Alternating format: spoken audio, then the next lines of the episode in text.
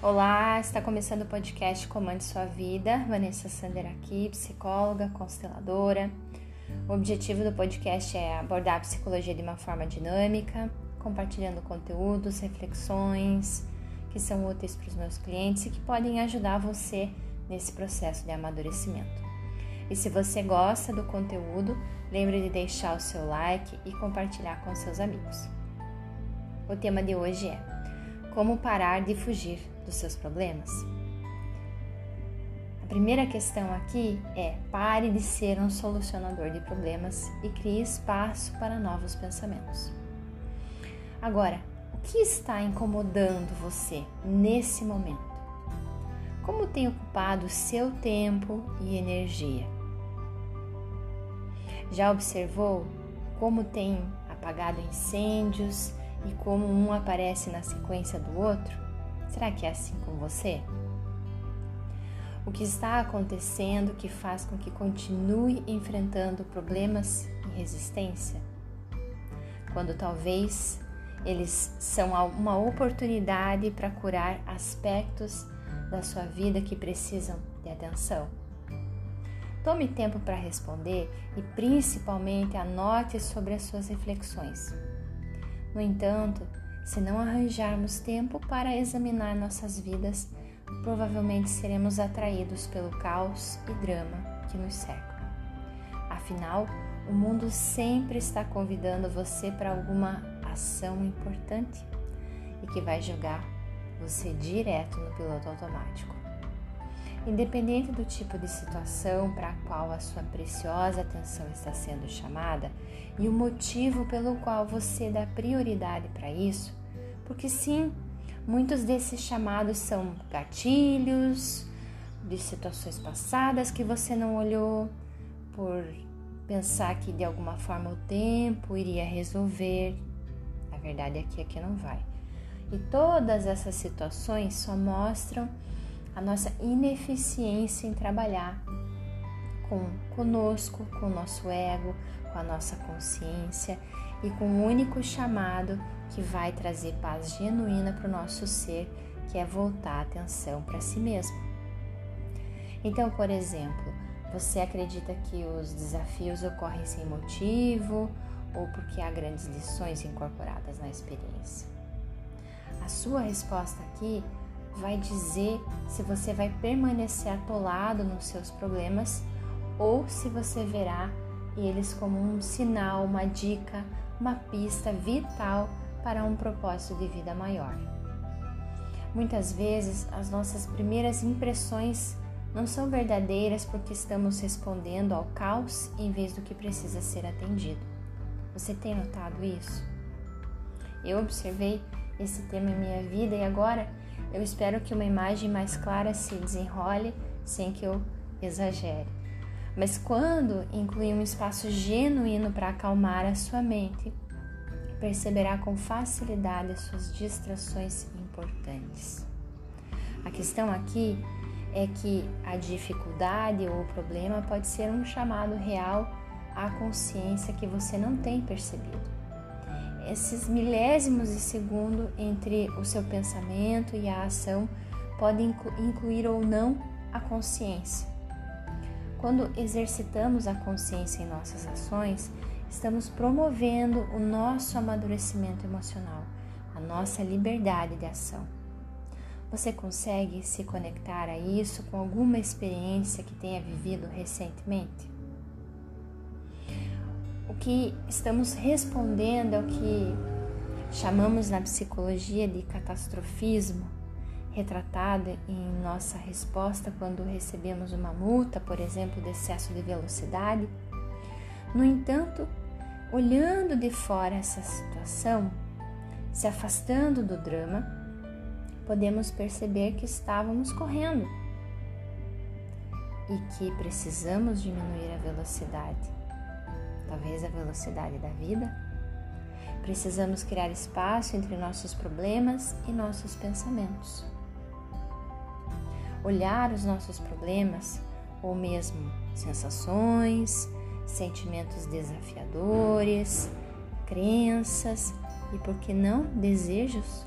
Como um observador, pode ser um grande desafio, visto que nutrimos fortemente uma identificação com nossas criações, para sentirmos alguma falsa sensação de segurança com o controle.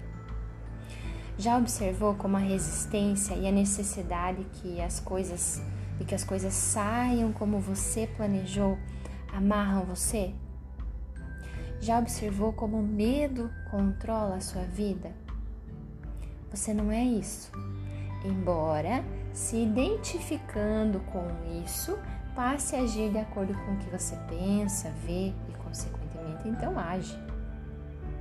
É fácil ficar preso em nossos problemas e logo somos apanhados por eles sem resolvê-los.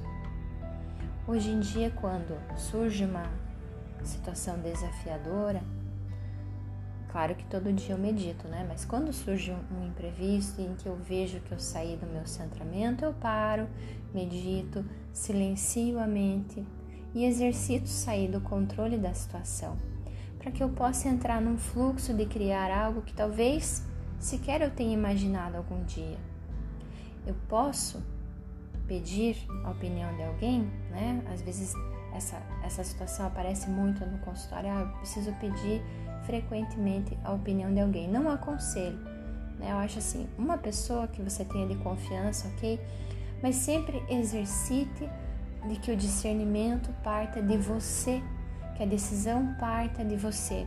Você pode ponderar a respeito dessa opinião de alguém, quando de repente for uma situação que você acha que você pode ter extrapolado, ou que você não foi assertivo, mas no mais, procure sempre trabalhar o discernimento a partir de você, silenciando a tua mente, você vai encontrar todas as respostas que você precisa, mantendo o fluxo das ações, mantendo o ritmo e a conexão.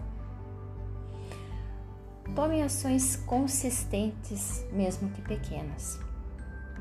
Será que você já experimentou isso? Numa das lives eu falei sobre isso. Então, olhe, quantas vezes você acessou uma, uma resposta tomando um café, uma pausinha, ou fazendo uma caminhada, ou tomando banho, e você encontrou aquela solução perfeita. Isso é um testemunho de que a oposição aos nossos problemas raramente produz uma solução. E isso ocorre porque se opor e reagir a algo limita nosso potencial para resolver a questão. Nós o percebemos através de uma lente em vez de uma infinidade de possibilidades. Existem infinidades de possibilidades para resolver suas questões e eu sei que você pode achar difícil de acreditar, especialmente quando esse problema pode estar consumindo você agora.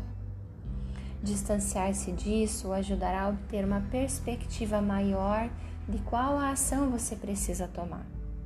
Você está se sentindo melhor com isso? Você pode ver quando surgem problemas? Podemos não precisar tomar nenhuma ação, a menos que seja garantido? Talvez a questão esteja relacionada ao nosso próprio pensamento e devemos limpá-los antes de tratar do problema em si. Finalmente, devemos nos concentrar em pequenas melhorias quando nos deparamos com problemas, pois essa é a porta de entrada para soluções maiores.